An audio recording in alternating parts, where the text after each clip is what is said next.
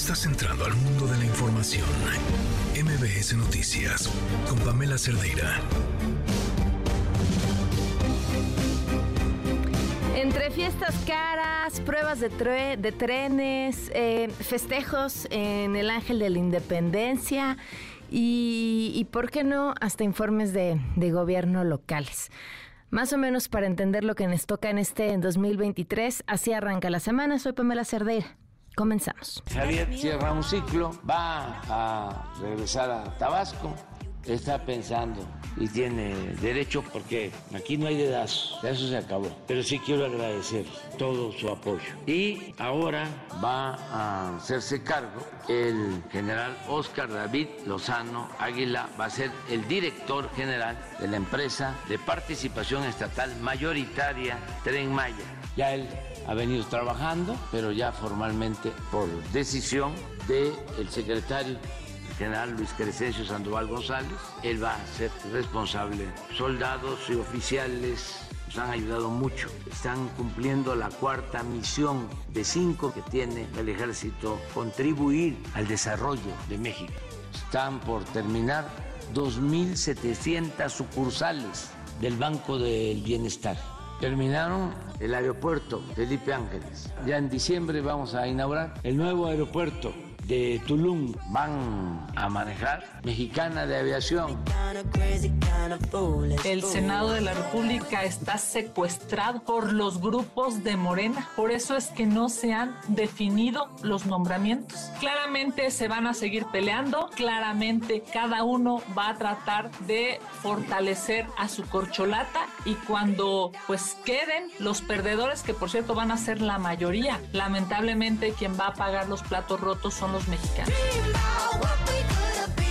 Nosotros hablamos con nuestro coordinador ayer precisamente para decirle, él ya sabe, él tiene pues toda esta información de lo mal que se ha este, comportado el programa Sembrando Vida, y él dijo, yo no tengo mayor noticia y nosotros no vamos a apoyar esto. Apoyamos los programas sociales.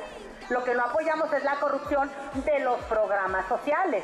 Ayer no, nuestro coordinador, es una decisión ayer que nos comentó nuestro coordinador, que no apoyaría esto como una reforma constitucional. Nada más que Sembrando Vida tiene que ser un, apoyo que llegue directo y que no le pongamos como condicionante tumbar árboles, sino sembrar árboles. Porque lo que hoy hay el gobierno federal es que les pide tumbar árboles para sembrar otros. No, no, que Sembrando Vida sea para cuidar el bosque, para cuidar la selva, pero no para tumbarlo. Las reglas de operación que estoy tiene eh, Sembrando Vida están deforestando, pero yo estoy a favor de llevarlo a la Constitución. Hoy uno de los principales desafíos del país es el fortalecimiento del Estado de Derecho, que comprende seguridad, legalidad y certidumbre jurídica. En comparación con sexenios anteriores, las carpetas de investigación del delito de robo a negocio se han incrementado en 17.5% de la presente administración, por lo que el trabajo en coordinación entre las diversas autoridades en materia de seguridad es crucial para dar tranquilidad a la ciudadanía. El próximo presupuesto de egresos para 2024 es una oportunidad que se debe aprovechar para revertir la eliminación de fondos para retomar y fortalecer el Fortasec a favor de todos los municipios de México. Estamos convencidos de que no basta con señalar el incremento o disminución de un delito, sino que es necesario presentar propuestas y acciones. Queremos evitar a toda costa una nueva tragedia como la de la línea 12. Por eso vamos a solicitar esta semana la comparecencia de Guillermo Calderón y el secretario de Obras en carácter de urgente para que nos expliquen a todos qué está pasando y qué van a hacer en la estación Pantitlán antes de tener que lamentar una nueva tragedia por la falta de mantenimiento de Claudia Sheinbaum y su terrible gestión al frente del gobierno de la ciudad. Ya tenemos registrada a 1.707 personas, ciudadanos y ciudadanas residentes en el exterior, que nos han dicho que quieren votar.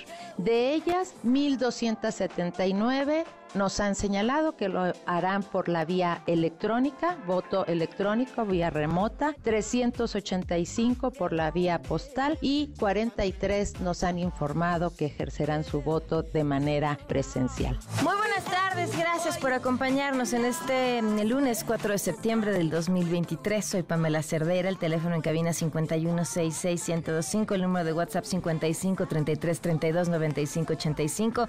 Twitter, Facebook, Instagram, TikTok me encuentran como Pam Cerdeira. Muchas cosas que mm, comentar, ya, ya lo voy a platicar como más ampliamente más adelante, pero el, la, la mala gestión o la extraña, digamos extraña gestión de, de, comunicación del presidente Andrés Manuel López Obrador, cómo mató la propia nota de su informe o la minimizó con una pues con un paso en tren, pero, pero también un paseo muy raro porque pues era de prueba y entonces pues estaban los grandes invitados, pero iba muy despacio, como tenía que ir porque eran unas pruebas y entonces luego se detuvo. Y entonces todos lo veíamos y decíamos, pero así se va a mover el tren siempre, no, no va a ir más rápido, pero más rápido que un coche, más rápido que un camión o así esa velocidad es por el, o sea, ah, todo muy extraño, qué qué necesidad de matar su informe con subirse a un tren que todavía está en las etapas de prueba, que todavía no se puede presumir nada a su alrededor, que las imágenes vayan ni las, ni las hechas a propósito para que así se vieran de la gente feliz celebrando la llegada del tren, pues tampoco eran tantos eh, en ese momento. Y luego le mata la misma nota del tren las fiestas eh, la fiesta de 17 años de, de, su hijastra, de la, de la hija de la esposa de su hijo. Eh, todo alrededor de la fiesta raro. Y, y, y quiero aclarar raro, porque también me parece tramposo que quienes no concuerdan con, con, el presidente eh, lo hayan aprovechado para sembrar otro tipo de dudas que a mí me parece que ni al caso. Pero, pero insisto, ya, ya las platicaremos así largo y tendido, al menos desde este punto de vista. ¿Por qué? Porque creo que hay una cosa terrible. Y porque creo que lo peor de lo peor de todo esto es, y, que, no me, y que no me alcanzo a explicar, es el estado de vulnerabilidad en el que pusieron a una niña de 17 años. Los adultos responsables de esa niña de 17 años. Eso no me lo explico. De, de, verdad no me lo explico. Pero bueno, ya intentaremos llegar a una conclusión sobre ello. Vamos a arrancar con la información. Ayer la senadora por el PAN, Xochil Gálvez, fue confirmada como la ganadora del proceso interno de oposición para definir a su precandidato a la presidencia, Alberto Zamora, con los detalles. Te escuchamos, Alberto, buenas tardes.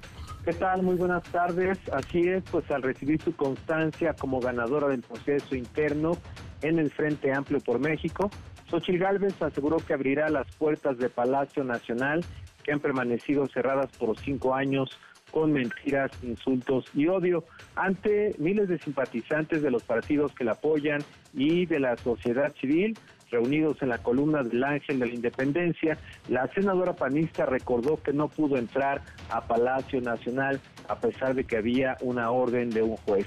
Acompañada por los dirigentes del PAN, del PRI, del PRD, también estuvo presente Santiago Krill, quien va a coordinar su campaña, y Enrique de la Madrid, además de integrantes del comité organizador Xochitl Gálvez dijo que Morena no hizo historia como lo prometió, por ello confió en que la oposición podrá alcanzar al partido en el poder. Escuchemos. Yo, Xochitl Gálvez, de origen Yañú, de Tepatepec, Hidalgo, acepto con gran orgullo el honor de coordinar los esfuerzos del Frente Amplio por México. Y bueno, la hora responsable de la construcción de este Frente Amplio reconoció pues, que hace unos meses la oposición estaba prácticamente desmoralizada, pero dijo hoy ya le dimos la vuelta al pesimismo. Escuchemos. Hace apenas unos meses la oposición estaba desunida y desmoralizada. La pregunta no es podíamos ganar, sino por cuántos puntos nos iban a derrotar. Decían por todos lados, no hay oposición. Y hoy hay oposición. Xochitl Gálvez delineó lo que sí hará de ganar la presidencia, escuchar a todas las personas sin filias ni fobias, porque dijo es daltónica políticamente. También, eh, bueno, la aspirante opositora pues no contó con la presencia de Beatriz Paredes, su contendiente en el proceso interno, pero sí invitó a Ceci Flores, dirigente de las Madres Buscadoras, y también a los activistas Elsa Ortigosa y a Nicolás Holguín. Al terminar el evento, eh, Xochitl Gálvez pues demoró aproximadamente 30 minutos todavía para retirarse del punto donde se realizó este evento, subió las escalinatas de la columna del Ángel de la Independencia, rodeada por un tumulto que lanzaba porras y también que por momentos parecía que sus simpatizantes podrían caer de estas escalinatas en medio de tantos empujones. Finalmente, pues improvisó una valla con precisamente con este grupo de simpatizantes que le ayudaron hasta llegar a su camioneta donde finalmente partió después de encabezar este evento en la columna del Ángel de la Independencia. Pamela, mi reporte. Muchas gracias, Alberto. Buenas tardes. Gracias, buenas tardes. Y bueno, el proceso de Morena transcurre ya en el último día de levantamiento de la encuesta para definir quién va a ser su candidato o candidata a la presidencia. ¿Quién será? ¿Quién será? Al respecto, Mario Delgado llamó a los participantes a no adelantarse con los resultados, pues si lo sabemos antes de que empiecen con el proceso. El próximo martes 5 y miércoles 6 se iniciará la apertura de urnas y el conteo final con toda transparencia y tal como lo acordó el Consejo Nacional, tendremos resultados el 6 de septiembre. No hay ni habrá resultados parciales, por lo que nadie puede adelantar información en ese sentido. Les pedimos paciencia y respeto a esperar el veredicto de la gente. Por cierto, el presidente hizo una declaración muy interesante diciendo que ya iba, entonces, una vez que se supiera, entregaba el bastón de mando de la, de, la transformación. Qué Interesante declaración para un demócrata. Bueno, eh, allegados a Marcelo Ebrard denunciaron nuevamente irregularidades en el levantamiento de la encuesta. El diputado Manuel Reyes dijo que gente de Claudia Sheinbaum repartió propaganda en puntos donde se aplicaría esta encuesta. Y el presidente también en su conferencia confirmó la entrega de operación del Tren Maya a la Secretaría de la Defensa Nacional.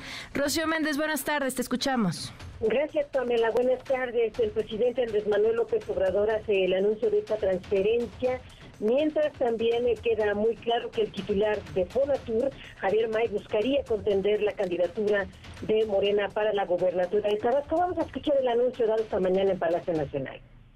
Javier cierra un ciclo, va a regresar a Tabasco, está pensando y tiene derecho porque aquí no hay dedazo, eso se acabó. Pero sí quiero agradecer todo su apoyo. Y ahora va a hacerse cargo el general Oscar David Lozano Águila, va a ser el director general de la empresa de participación estatal mayoritaria Tren Maya. Ya él ha venido trabajando, pero ya formalmente por decisión del secretario el general Luis Crescencio Sandoval González. Él va a ser responsable. Soldados y oficiales nos han ayudado mucho. Están cumpliendo la cuarta misión de cinco que tiene el ejército, contribuir al desarrollo de México. Están por terminar 2.700 sucursales del Banco del Bienestar Terminaron el aeropuerto Felipe Ángeles. Ya en diciembre vamos a inaugurar el nuevo aeropuerto de Tulum. Van a manejar Mexicana de Aviación.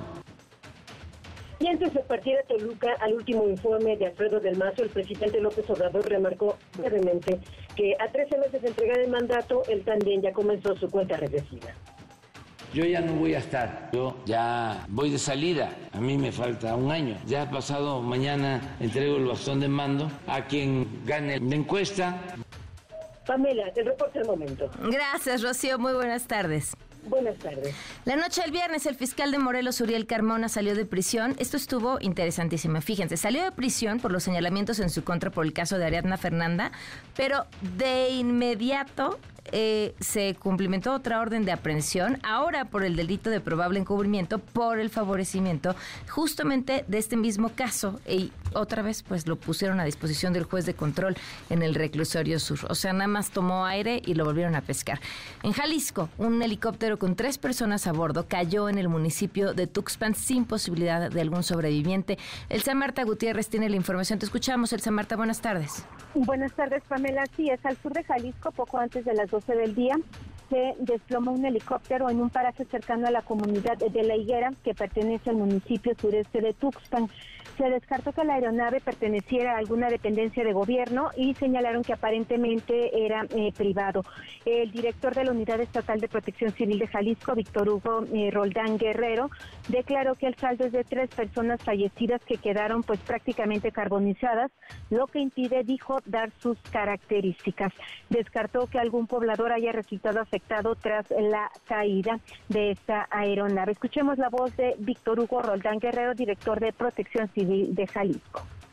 Efectivamente fue en el municipio de Tuxpan, aproximadamente a las 11.55 recibimos el reporte de una aeronave caída. Se desplaza personal de la Comandancia Regional de Ciudad Guzmán para atender el servicio y al arribo nos percatamos que es una, una aeronave de ala rotativa, un helicóptero. Se encuentra desplomado en tierra y se están haciendo las revisiones sobre cuál es la matrícula y la empresa que pertenece, ya que por las condiciones en las que se encontró no tenemos este, alguna información. Informó que en la zona eh, trabaja personal de los municipios de Pihuamo, Tuxpan, además de elementos de la Comandancia de Protección Civil de, de Jalisco, destacamentados ahí en Ciudad Guzmán, quienes hacen trabajo en el área donde quedó la mancha del impacto. Aquí el comandante detalla parte de las labores que han realizado en esa área combatir el incendio, eh, generar una protección de espuma para evitar alguna posible remisión y preservar la escena del evento básicamente. Como le comento, no pudiéramos generar una, una hipótesis de qué fue lo que realmente pasó, si fue el incendio en el aire o fue el impacto. Lo que sí es que tenemos derrame de combustible, incendio y se hicieron las labores pertinentes para la atención. Indicó Pamela que las autoridades ministeriales ya están por arribar a la zona. El origen y destino de la aeronave aún se investiga. Mm. Solo ha trascendido de manera extraoficial que habría salido del estado de Colima y los elementos de protección civil se van a retirar hasta que se levanten todos los indicios que lleven a esclarecer este hecho. Pues estamos al pendiente, Elsa Marta. Gracias. Buenas tardes. Buenas tardes. En Michoacán son ya 18 días sin que se pueda normalizar la actividad de productores de limón, quienes por temor a las amenazas y extorsiones del crimen organizado, pues han estado con una situación muy complicada. Miren, entre las amenazas del crimen y las respuestas del gobernador no hay a dónde irse. Nos vemos hasta allá. Marco Antonio Duarte, te escuchamos. Buenas tardes. Hola, ¿qué tal Pamela? Te saludo con mucho gusto, al igual que a nuestro auditorio te informo que tres presuntos sicarios del cártel autodenominado como los Blancos de Troya, que forma parte de Cárteles Unidos, fueron capturados a través de un operativo policial militar en el municipio michoacano de Apatzingán, que como tú bien lo comentas, cumple este día 18 días eh, paralizado el sector limonero. La detención fue realizada por agentes del Ejército, de la Guardia Nacional y la Guardia Civil, es decir, la Policía Estatal, quienes desplegaron una base de operaciones interinstitucionales en el poblado de Zenobio Moreno, también conocido como Catalinas, bastión de Cárteles Unidos. Los tres presuntos sicarios fueron detenidos con una camioneta tipo Frontier con reporte de robo, así como con dos rifles de asalto tipo AK-47, 15 cargadores y 410 cartuchos útiles. Este lunes, productores de limón allí en Apatzingán, el principal municipio de la Tierra Caliente en Michoacana, han cumplido 18 días de haber suspendido el corte del cítrico ante amenazas y el aumento en el cobro de cuotas, es decir, el impuesto criminal que han fijado los cárteles de la droga que operan en esta zona. Los productores han explicado de forma anónima por temor a represalias que este impuesto criminal pasó de 20 centavos hasta los 2 pesos por cada kilogramo de limón que llegue a los más de 100 empaques del cítrico que hay en el Valle de Patzingán. De las organizaciones criminales tienen a sus propios contadores. Pamela, este es el reporte. Gracias, Marco Antonio. Buenas tardes.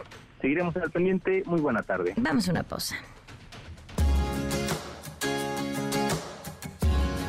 Pamela en MBS tiene para ti tres pases dobles para la comedia Avistamiento de Ballenas estarás conduciendo el enamoramiento, los recuerdos y cuestionamientos con la posibilidad de un comienzo nuevo.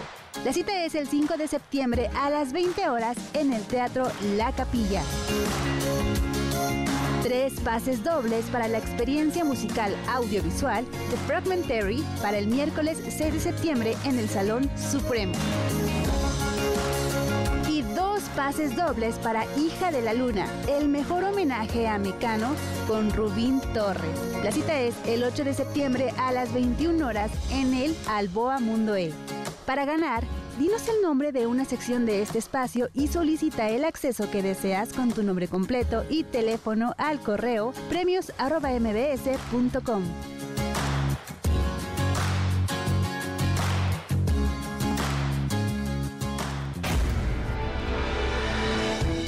Quédate en MBS Noticias con Pamela Cerdeira. En un momento regresamos. Estás escuchando MBS Noticias con Pamela Cerdeira. 4 de la tarde con 26 minutos. Continuamos en MBS Noticias. Bueno, pues miren, varias cosas. Hoy ya todo el mundo está con cara en el proceso del 24. Ya lo hemos visto por varias razones. Pero también eh, desde lo local, hoy ha sido tendencia en redes sociales Omar García Harfuch todo el día, porque dio una entrevista a la jornada en la que no dice de forma abierta que esté buscando ser candidato a la jefatura de gobierno de la Ciudad de México. Pero una de las respuestas que dio se lee como si hubiera dejado abierta la posibilidad a algo que aparentemente había dicho que no.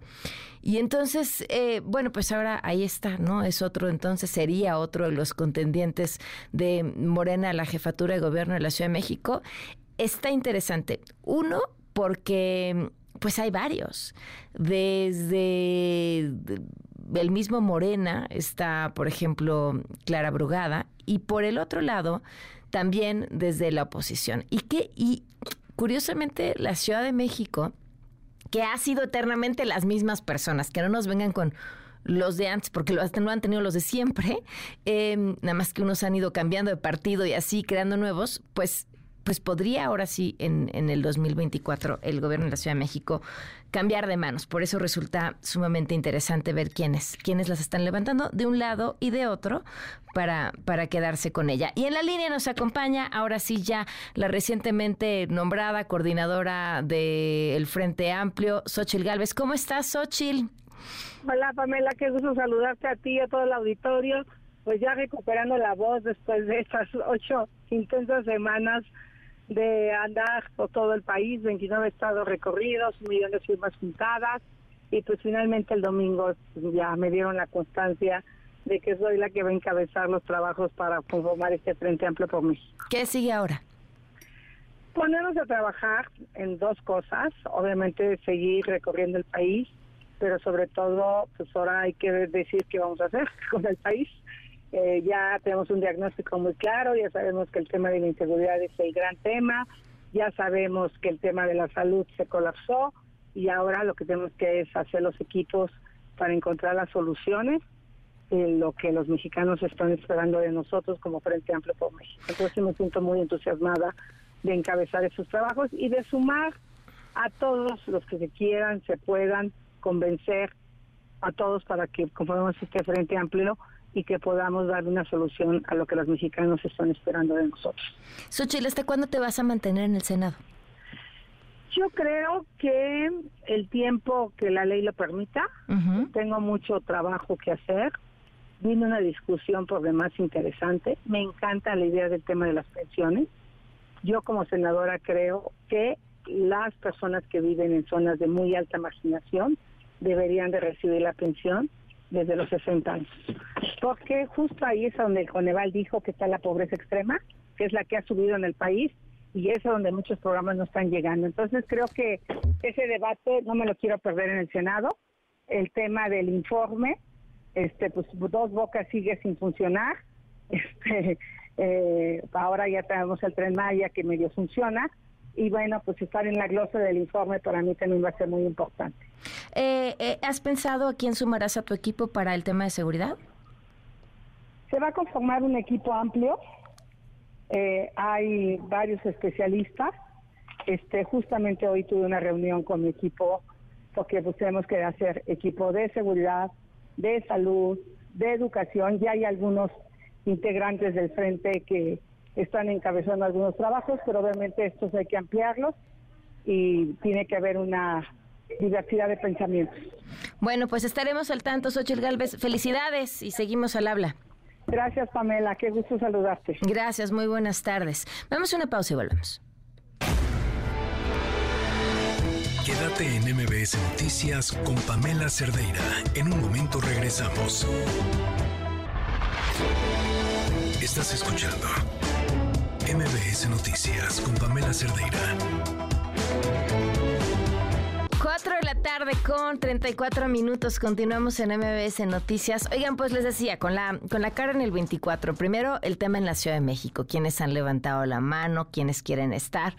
Y otro interesante es eh, esta respuesta que dio Luis Donaldo Colosio em, en un foro universitario de por qué él no sería candidato a la presidencia por su partido. Primero, que no era el momento indicado, pero bueno, pues eso. Pero no era el momento indicado porque la respuesta es, eh, le falta madurez tanto en lo laboral como en su persona. Eh, me parece que, que es una respuesta brillante. Eh, sobre todo si estamos acostumbrados a políticos sobrados, alguien que diga, todavía no estoy ahí.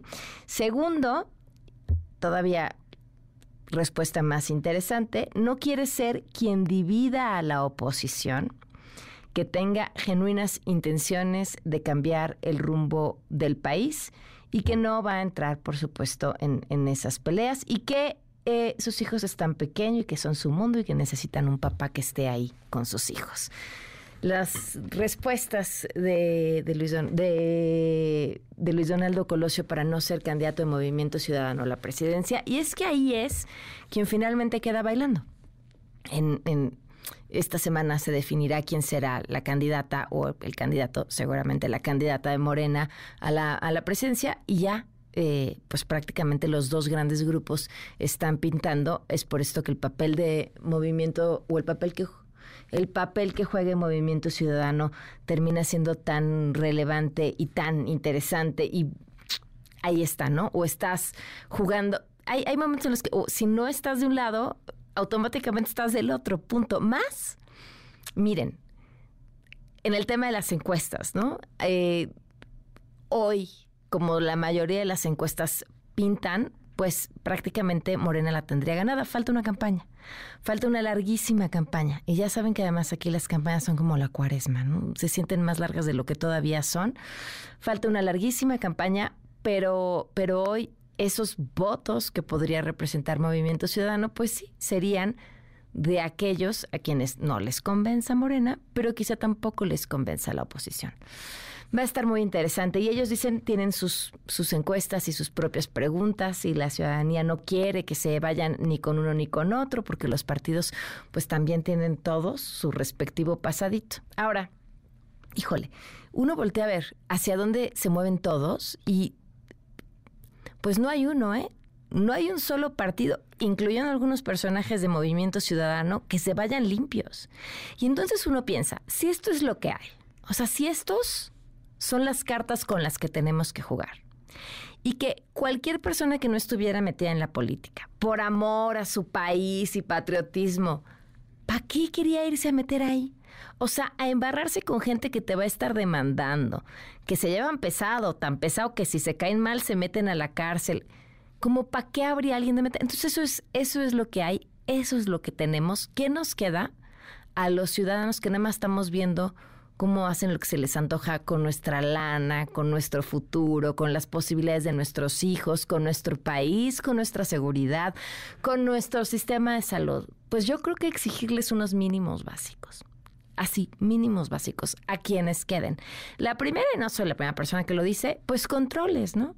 Porque cualquiera que llegue al poder, cualquier posición de poder y cualquier posición de poder, desde una presidencia municipal, por supuesto, hasta la presidencia de la República, tiene que tener un sistema que lo controle o la controle para que no se nos vuelva loco con el poder y que las decisiones que tomen, pues por lo menos no tengan consecuencias larguísimas que estemos pagando a futuro todos. La segunda es que tengan capacidad de reconocer sus errores. En serio, suena como una cualidad tan básica y tan sencilla. Miren, una buena amiga dice que hay un libro, no sé si es un libro de su forma de pensar, pero dice que todo lo importante de la vida lo aprendió en el kinder. Alguien que haya aprendido muy bien en el kinder. A reconocer sus errores. ¿Por qué es importante que alguien en esa posición pueda reconocer sus errores? Porque si no los puede reconocer, no los puede arreglar. Y, y estamos, insisto, por eso les decía que estas respuestas de Colosio son bellísimas, porque estamos hasta el gorro de políticos infalibles, ¿no? Yo no me equivoco, a mí todo me sale bien.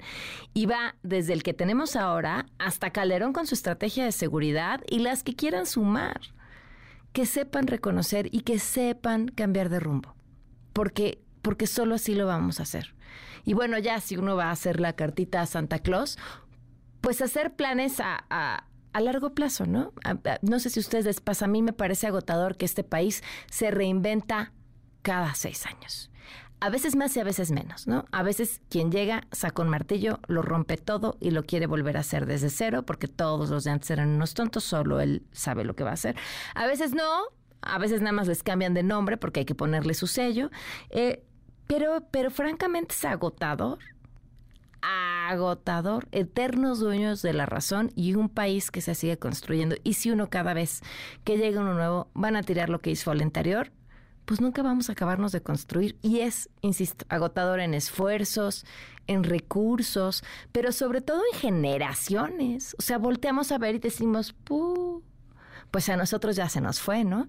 Igual y la próxima le toca a nuestros hijos, igual a la próxima. Y y si uno abre cualquier libro de historia, no solamente en nuestro país, sino uno voltea a ver lo que ha sucedido en el te das cuenta que es esa construcción eterna y eterna y que las quejas sobre la clase política son las mismas de siempre en cualquier lugar del mundo. Entonces, bueno, pues unos mínimos que nos permitan construir, que nos permitan votar o contratar a las personas más capaces, sabiendo que se van a equivocar, que nos permitan controlar hacia dónde van sus errores, que nos permitan mejorar, así, poquito.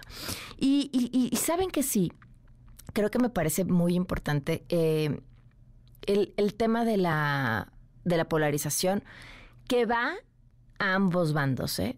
eh a mí me, me sorprendió un poco esta fijación que tienen estos trolls eh, de Morena en Twitter con ciertas partes del cuerpo. Todo tiene que ver con estás ardido, todo es ve por vitacilina, todo es que te pusieron, que te hicieron, que te metieron. Y yo decía, pero ¿por qué así? Y ahora me doy cuenta que, que va para los dos lados y que, y que los insultos son los mismos si no, si no nos gusta cómo tenemos a alguien dividiendo desde el poder, no nos convirtamos en alguien que divida desde la trinchera en la que estamos. Seamos más tolerantes a las opiniones distintas y resistamos la tentación de descalificar al otro por quién es y no por lo que está diciendo. Pero bueno, en otros temas, oigan, este, este que es vital, el asunto del agua, ¿cómo lo vamos a resolver? Eh, vienen eh, candidaturas para todos los puestos en casi todo el país tenemos un problema con el agua y además una bronca requiere una inversión millonaria en un lugar donde a los políticos no les gusta, por abajo de la tierra, donde no se ve, porque la mayoría se nos ve en fugas. Le agradezco mucho al maestro Víctor Báez Melo, director general del Sistema de Aguas de Lucan y eh, prosecretario ANEAS México, que nos acompaña en la línea. Gracias por estar aquí. Muy buenas tardes. Pamela, buenas tardes. Un saludo a ti y a todo tu auditorio. Pues un compromiso por el agua y de una vez alcanzar que todos tengan las mismas metas. Cuéntenos de qué se trata. Sí, correcto. Sí, es una iniciativa de, de la Asociación Nacional de Entidades de Agua y Saneamiento, de ANEAS, que justo eh, el nombre es Compromisos por el Agua. El objetivo será que llamamos a todos los aspirantes de puestos de elección popular para sumarse a la agenda hídrica. ¿no? Como bien sabes tú, el próximo año tendremos ya muchas elecciones en todos los niveles de gobierno y bueno, es el, es el mejor momento para ya influir justo en estos temas que cada día son más complejos, ¿no? Que es el tema del agua. ¿Y qué incluyen estos compromisos o qué es lo que esperan eh, a lo que todos se sumen? Sí, mira, eh, justamente estamos sumados a esta iniciativa, eh, tanto académicos como investigadores, especialistas en los temas de agua, básicamente todo es a través de la sociedad civil y, y trae como objetivo, va a tener cinco ejes rectores que traerá como objetivo priorizar el cuidado del agua en la agenda pública, mejorar la gestión de los recursos hidráulicos, garantizar el acceso al agua potable y saneamiento básico.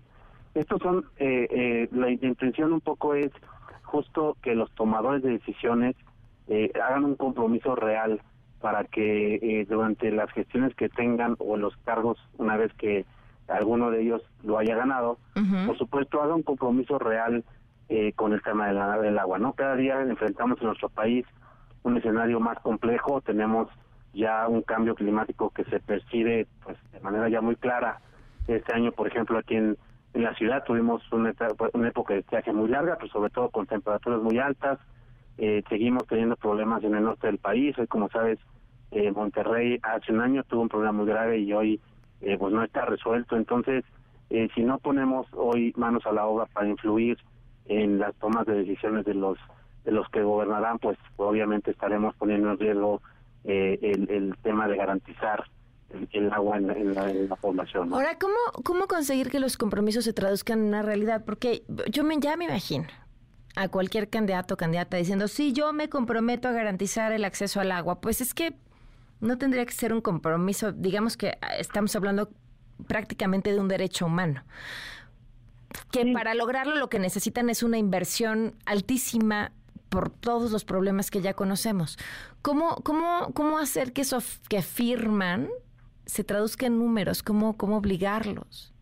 Sí, mira, eh, por supuesto, eh, la intención un poco es, primero, darle seguimiento a, a, cada uno de los compromisos o los compromisos que firme eh, quien haya ganado alguna elección, por supuesto. Uh -huh. y, y el objetivo será que sean esfuerzos en común, es decir, que hagan un esfuerzo desde un presidente municipal, por supuesto, uh -huh. hasta un gobernador, un incluso un diputado, desde los congresos, por supuesto, las leyes okay. hoy que necesitan un cambio, sin duda los gobernadores y también, por supuesto, un presidente, ¿no? Un presidente de la República que ya marque una agenda, eh, pues obviamente prioritaria en el tema del agua, ya ya es muy necesaria, ya es muy necesaria que no solo la tome a nivel federal, sino que todos los gobiernos ya tengan, obviamente, identificada esa necesidad, porque lo que ha pasado es que, bueno, pues el agua se ha dejado un poco de lado, ¿no? Si bien es cierto, se han realizado algunas iniciativas y acciones por parte de los gobiernos, no siempre son iniciativas de prioridad.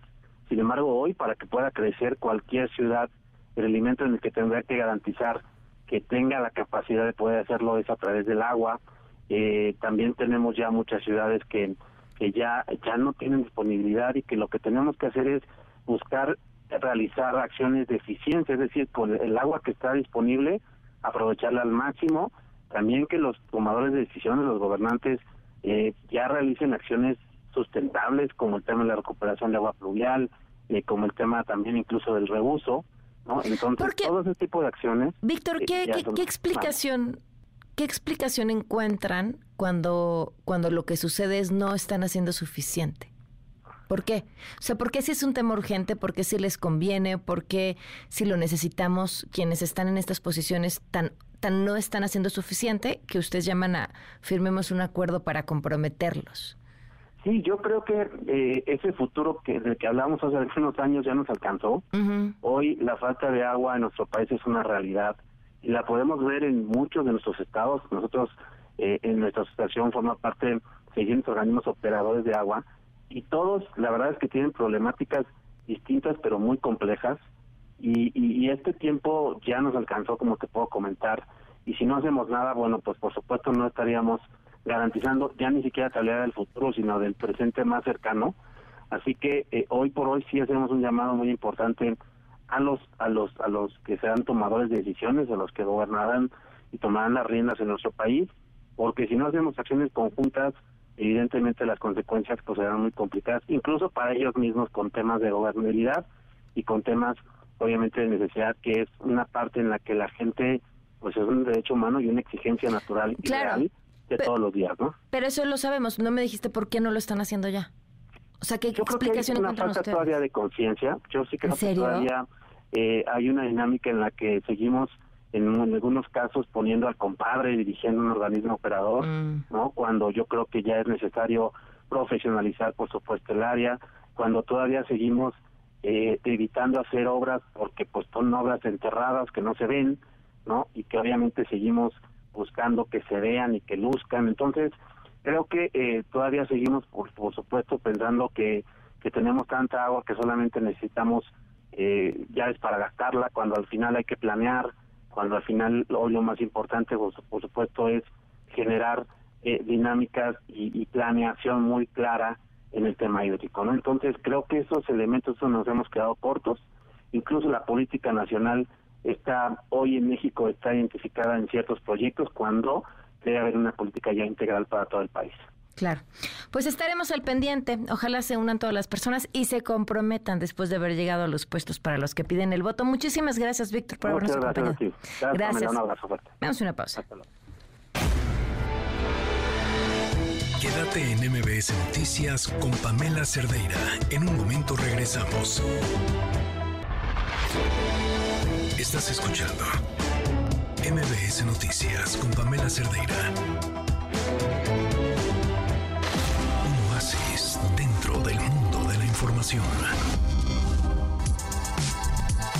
Adán, nos traes ¿Cómo estás?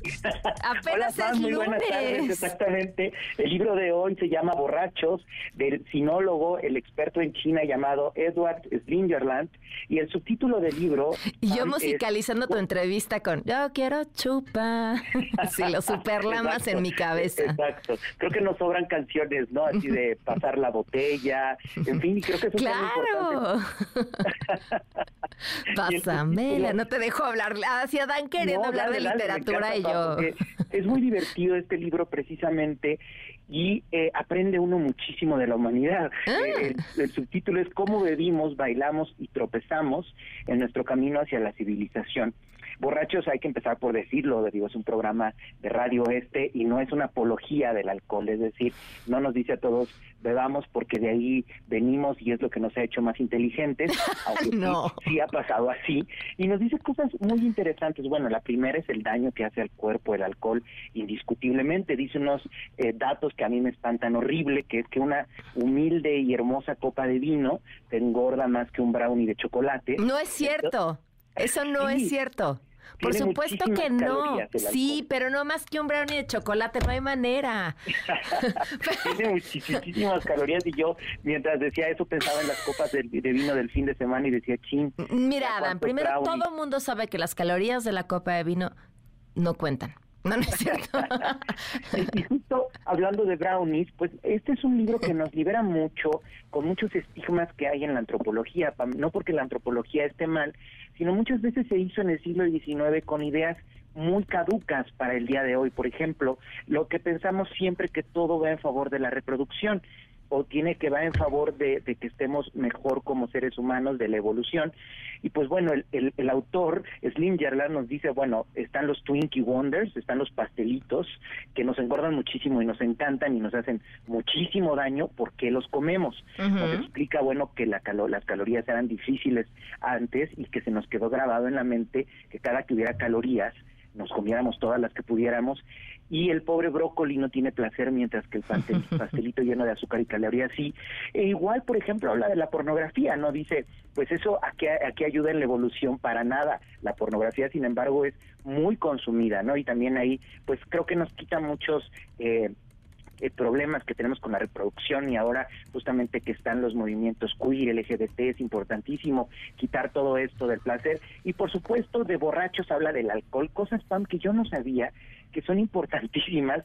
Y es que en los primeros asentamientos, nosotros decíamos, bueno, pues había trigo, había maíz, había arroz, pero adivina que lo más importante por lo que lo hacíamos los seres humanos hace ocho mil, nueve mil años, no era para comer pan, sino para fabricar alcohol. Nuestra- nuestro gusto por el alcohol está desde siempre y no solo lo tenemos los seres humanos, nos habla de una mosca de la fruta que le encanta emborracharse con frutas, muchos simios grandes también les gusta, les gusta emborracharse, pero ninguno ha tenido el grado de sofisticación de nosotros de hacer bebidas con tal cantidad de eh, alcohol que nos ponga tan borrachos. Entonces, es muy interesante esto y a mí en lo personal libera mucho con la idea de la evolución, de por qué hacemos cosas que no necesariamente están bien para nuestra salud, están bien para nuestra sociedad. Y es que en esa contradicción, creo, Pam, está el ser humano, está la literatura. ¿Por qué hacemos cosas que en teoría no deberíamos hacer? Y en este caso, Por eso el subtítulo dice cómo bebimos, bailamos y tropezamos en nuestro camino a la civilización. El alcohol, por otro lado, todo el daño que nos hace, todo lo que nos engorda, pero también nos libera, nos ayuda a decir cosas que nunca pudiéramos decir, nos ayuda a pensar cosas que nunca podríamos decir. La creatividad se potencia de una forma brutal y que también, curiosamente, aquí va haciendo un recuento este hombre que es un erudito, de que las sociedades abstemias de las sociedades alcohólicas no necesariamente son más exitosas. Eh, los vikingos que estaban borrachos todo el día y que su dios Odín, una de sus formas de traducción es borracho y que solo vive de alcohol, el dios de los vikingos, pues los vikingos fueron de las personas que más abrieron el mar y más abrieron el planeta y conquistaron y llegaron a otros lados, hicieron posibles diferentes culturas pues bueno, eso, que cualquiera de las culturas que conozcamos, van, llámense la China, llámense las eh, eh, originarias de Australia, los mexicanos originarios, los españoles, los griegos, los persas, los egipcios, todos, sin excepción, bebían alcohol. Entonces, creo que esta idea además eh, él dice, y creo que lo deja claro con lo que empecé, no es una apología al alcohol, no quiere decir que esté diciendo que todos vamos a beber, pero sí es una forma de entendernos como seres humanos, eh, de que hay miles de cosas que no necesitamos, que no tienen nada que ver con nuestra evolución, pero que a nosotros, como esta especie particular que somos los seres humanos, nos son indispensables como el alcohol. Y creo que aquí la maravilla es que no hay un carácter moralizante, sino nos invita a pensar y cada quien toma la decisión de si bebe con moderación o no, pero está y forma parte de tu libertad. Es un libro que aprendes muchísimo, te ríes mucho, tiene un gran sentido del humor y creo, insisto, que nos libera mucho dada su capacidad científica y de no eh, tener un carácter moral ni apologético con el alcohol. Adán, siento mucho ser la persona que voy a ser en este momento porque sí escuché todo lo que dijiste y e hiciste esa, ese arte maravilloso que haces cuando escribes un libro en el que empiezas a, desmenuzarlo así poco a poco, como si nos estuviéramos comiendo un brownie a pedacitos. y yo, mi cabeza seguía atorada en el tema de las calorías. La nutrióloga Adriana Salnoval nos dice, eh, tiene más calorías el brownie, así que tómate tus copas de vino con toda la tranquilidad del mundo, porque el brownie tiene grasa, harina, chocolate y azúcar y el vino es solo azúcar y agua. El vino, una copa de vino, tiene aproximadamente 90 calorías por copa. Un brownie tiene entre 280 y 300 calorías. O sea que te puedes andar comiendo que unas en unas cuatro, te voy a echar la botella que engorda menos que el brownie. sí, yo creo que te tomas la botella y dices, bueno, me comí un brownie, pero yo en lo personal estoy mucho más feliz después de un tempranillo que de un brownie. Ahora, a ver, eh, eh, ¿quién sabe? Así, ¿quién sabe? Porque yo creo que podrías chopear el brownie en tu copa de vino. y entonces entender a qué sabe la felicidad. bien. Sí, y, también te voy a decir una cosa, porque te, oía este, tema de mm, por qué hacemos cosas que nos hacen daño, este, porque se sienten bien. Exacto. Y, aplica, aplica para todo, o sea, ¿no? O sea, incluso hasta por qué estamos en relaciones que nos hacen daño, pues porque a veces por ratito se sienten bien. Exacto, Pam. Y eso creo que nos libera y nos hace bien, es decir, la naturaleza y las cosas como deberían ser no aplica en los seres humanos. Nosotros no somos lo que deberíamos ser y eh, con toda esa culpa que nos ha influenciado esta cultura occidental, la seguimos haciendo y a veces quizás nos gustan más por la culpa. Nos tomamos una copa de vino y nos damos una cachetada, nos tomamos un brownie y nos damos una cachetada, pero somos maravillosamente felices. Pero creo que con muchos de los estigmas, incluido el alcohol, pero también ahora con la orientación sexual, me parece que es súper interesante leer este tipo de libros donde te dicen tú haces lo que quieres hacer no porque esté bien o mal, sino porque te gusta. Y mientras no dañes a otra persona no pasa nada. Claro, me encanta. Borrachos de Edward Slingerland, ya lo quiero. Te digo que eres el, dueño de mis quincenas, este Adán. Escucha... a disfrutar mucho, mucho, Pam. Escuchamos lo, lo que nos tiene el público, ¿te parece? Claro que sí, me encanta, Pam.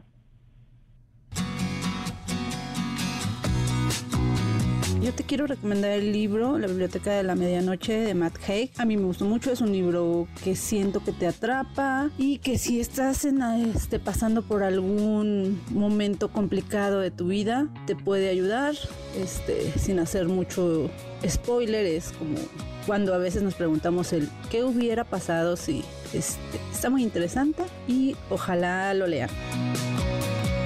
Me, me, gustaría recomendarte el libro del psicoanalista. Me, me gustó por la trama y por cómo se desenvuelve quiero recomendar el libro de Marisol Martín del Campo, Amor y Conquista. Se narran las vicisitudes de una joven llamada Malinali en el periodo de la llegada de los españoles a la República Mexicana. Una visión un tanto diferente a lo que nos ha mostrado la historia, pero mucho, muy interesante este concepto y una nueva perspectiva. Espero lo disfruten. Adán, me encantan, me quedo con todos, los históricos me fascinan y la biblioteca de la medianoche me, me fascinó verlo porque por aquí lo tengo y ya quiero leerlo para disfrutarlo, así que me encantaron. Y el psicoanalista John Katzenbach es, ah, es entretenidísimo. Es, es, brutal. Esos libros que los empiezas a leer y estás al filo de la butaca, nunca dejaré de amarlos. Y que además puedes estar en medio del metro o cuatro caminos y estás embebido, es decir, no necesitas el café o la hermosa copa de vino en el parque relajado en la o en la en la campiña francesa, sino donde sea que estés, lo vas a amar ese tipo de libros porque te jalan y, y crean tu universo, transforman tu universo, ¿no? Esos me fascinan. Así es. Pues Adán, que te sigan en tus redes con recomendaciones, quejas, sugerencias. Exacto. Sí, Pam, arroba Adán Cerret, tanto en Instagram como en Twitter eh, o en X. Ahí estoy a la orden para quejas, recomendaciones, todo lo que haga falta. Tablas calóricas. Tablas calóricas, este, cepas de vino, regiones, diferencias entre whisky, tequila, mezcal, lo que haga falta. Ahora, ¿sabes, en, ya nada más para terminar, ¿sabes en verdad qué son las calorías? No. Son unas cositas chiquitas que se meten en la noche a tu guardarropa y hacen chiquita tu ropa. Se dice, se sabe. A mí me ha pasado mucho, creo que todo un cajón de playeras está por eso. Está invadida de calorías. Te voy a recomendar este, unos expertos en fumigación. voy, a, hacer una, una purga de calorías y otra vez me va a volver a quedar la ropa. Gracias, Adán, que estés muy bien. Gracias a ti, Pamba, un abrazo muy grande. Hasta el lunes, vamos a una pausa y volvemos. Quédate en MBS Noticias con Pamela Cerdeira. En un momento regresamos. Estás escuchando MBS Noticias con Pamela Cerdeira. 5 de la tarde con 4 minutos. Seguimos en MBS Noticias. Les recuerdo el teléfono en cabina 5166-1025, el número de WhatsApp 5533329585, Twitter, Facebook, Instagram, TikTok me encuentran como Pam Cerdeira y vámonos con información. El fiscal de Morelos, Uriel Carmona, interpuso una solicitud de amparo contra posibles actos de incomunicación y desaparición forzada después de que el pasado viernes se librara, ya les habíamos comentado, esta nueva orden de aprehensión en su contra. El juez otorgó la suspensión provisional en caso de que se presenten estos actos. Y en Jalisco, un sujeto fue detenido por la desaparición de personas tras usar una ladrillera para deshacerse de dos cuerpos. El Semarta Gutiérrez, corresponsal de MBS Noticias, nos ha estado comentando a lo largo de estas últimas eh, semanas, por supuesto, los temas de las desapariciones en Jalisco, pero también en información brutal e interesante cómo se usan estas ladrilleras, no para hacer ladrillos, sino para, para quemar cuerpos. Elsa Marta, te escuchamos otra vez. Buenas tardes. Gracias, Pamela. Buenas tardes. Fue el sábado cuando personal de la Fiscalía del Estado cumplimentó una orden de aprehensión en contra de Valentín, ahí en la delegación de la Estanzuela que pertenece al municipio de Teuchitlán, en la región Valles del Estado. El juez de control y oralidad de Lagos de Moreno ya imputó a Valentín por el delito de desaparición de personas. Su participación, y así lo oficializó hoy el propio fiscal del Estado, Luis Joaquín Méndez Ruiz, fue meter los cuerpos de dos víctimas a una ladrillera para que se desintegraran eh, eh, con el fuego precisamente de estos hornos artesanales. Hoy al respecto esto fue lo que dijo el fiscal de Jalisco, Luis Joaquín Méndez Ruiz. Entonces, en base a eso, la actividad que tenía este sujeto en ese lugar, junto con otras de las que por cuestiones de sigilo vamos a reservar la información, tuvieron esa, esa participación, ¿no? el, el recibir de algunos otros sujetos, de los cuales también ya estamos investigando algunos eh, restos para colocarlos en las ladrilleras y bueno, poder perpetrar así los hechos que se le imputan. Y la audiencia de continuación será para el 8 de septiembre. Ahí está lo que dice el fiscal. La defensa del hombre de 51 años de edad solicitó precisamente la ampliación del término y la reanudación de la audiencia inicial es el próximo viernes cuando se determine si se le va a vincular o no a proceso por este delito. Por lo pronto el hombre queda eh, en prisión, en prisión por el término en que se decide su situación jurídica.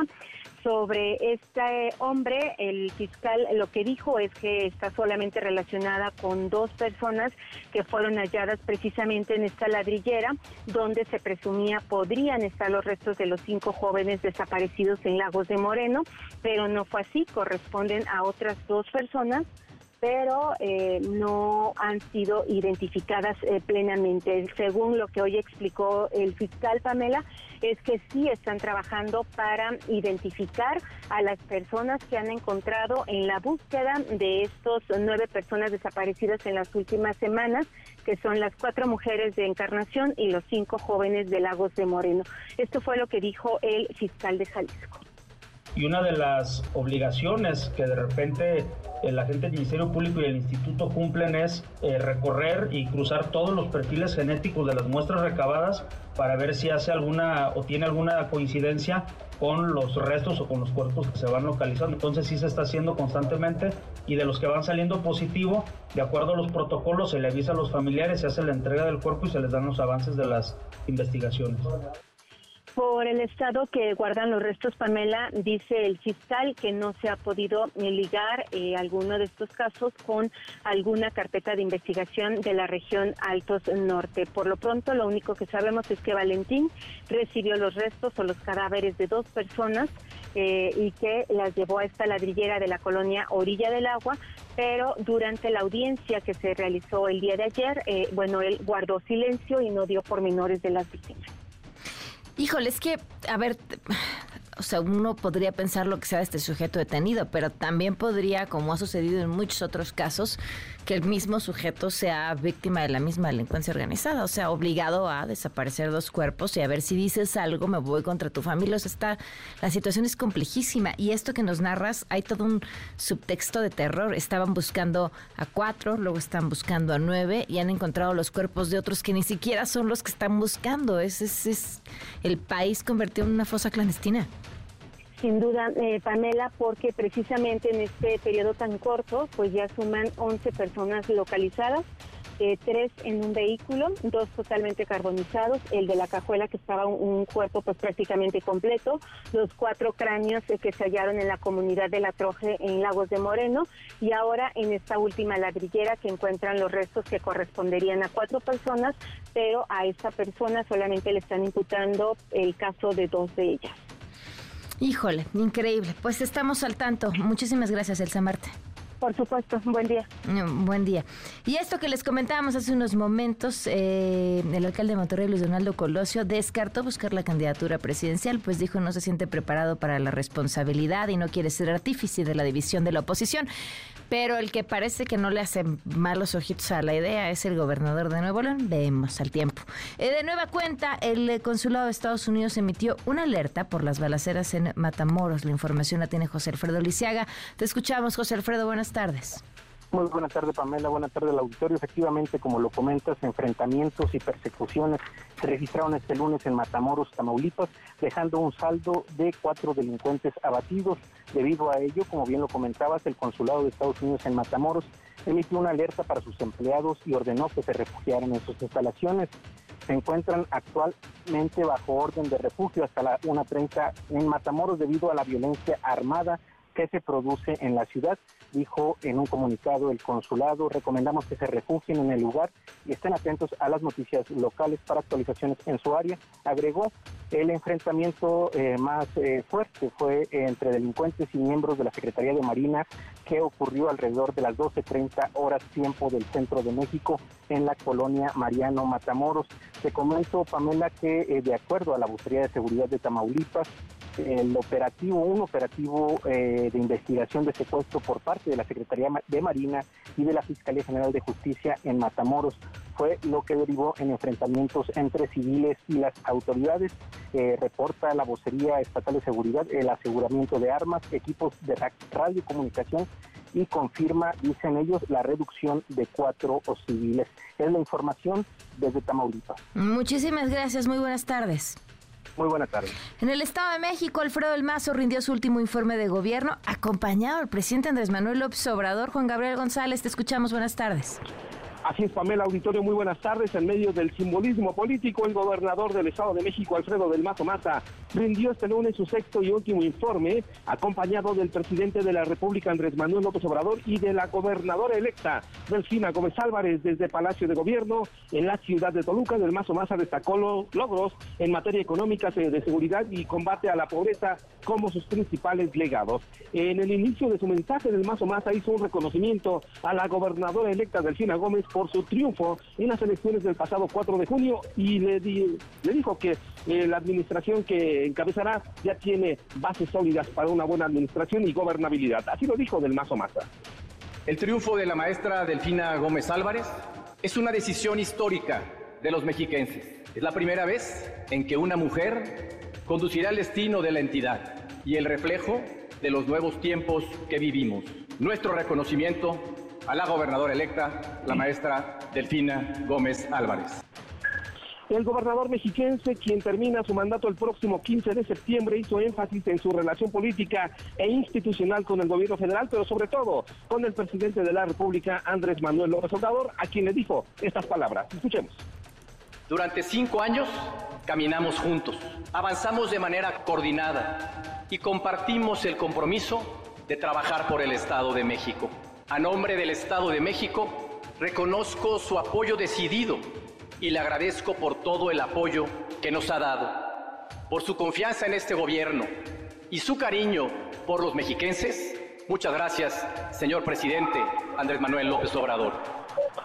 Alfredo del Mazo expresó que su mayor legado fue el apoyo a las mujeres, específicamente con el programa Salario Rosa. Lo que pasó hoy en Toluca, el presidente y el gobernador juntos. Pamela. Bueno, pues interesante, gracias pendientes, Pamela. Buenas tardes. Buenas tardes, eh, Juan Gabriel. Bueno, pues ahí el dato muy interesante.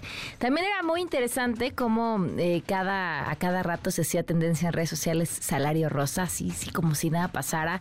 Em, dicen que algunas de las beneficiarias pedían que publicaran el hashtag salario rosa en las redes sociales.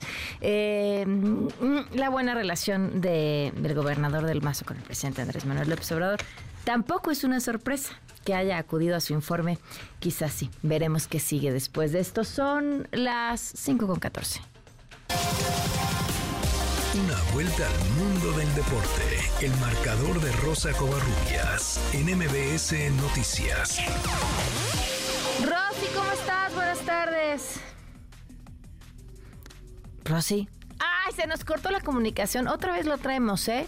eh la, la del viernes, qué bárbaro. Ay, sí, Mercurio retrógrado, que lleva retrógrado sobre todos nosotros todo este 2023. Nos la estaba jugando con los teléfonos. Por cierto, qué bonitas imágenes nos mandaron de, este espectáculo que nos regaló hoy la naturaleza con ese, em, con ese aro alrededor del sol. Gracias por compartirnoslas a través de WhatsApp. Ahora sí, Rosy, ¿cómo estás? Buenas tardes. ¿Cómo estás? Buenas tardes. Vamos a hablar de lo que ha sucedido el fin de semana, sobre todo en el Estadio Azteca. La verdad es que se esperaba que fuera un mejor ambiente de lo que hubo el martes pasado en contra del Barcelona, pero bueno, finalmente más de 19 mil personas asistieron ayer al Estadio Azteca para ver el último tip, el último partido del Campeonas Tour que involucraba al Barcelona y al Real Madrid. Y el Real Madrid enfrentó el día de ayer al América, que por cierto le ganó tres goles a dos al conjunto merengue. Así que tanto el Real Madrid como el América Femenil se llevaron un, una victoria por cada uno y el Barcelona podemos decir que fue el gran campeón porque venció tanto al América como a Tigres Femenil. Respecto a este a este tour, a esta gira que tuvo el Real Madrid por México, habló Kenty Robles, referente del Real Madrid, capitana del Real Madrid y por cierto también seleccionada mexicana. Vamos a escuchar.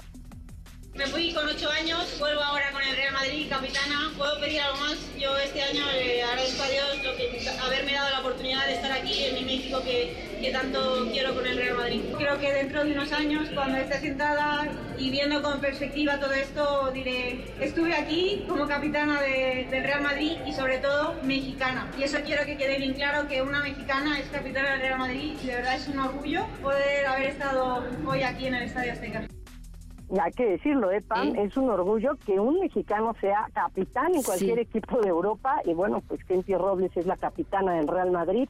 Y hablando de femenil, bueno, pues se disputó o se ha disputado parte de la jornada 9 de la Liga MX femenil. El conjunto de Pumas venció por 1 a León. Chivas derrotó 2 por 0 al equipo de Juárez.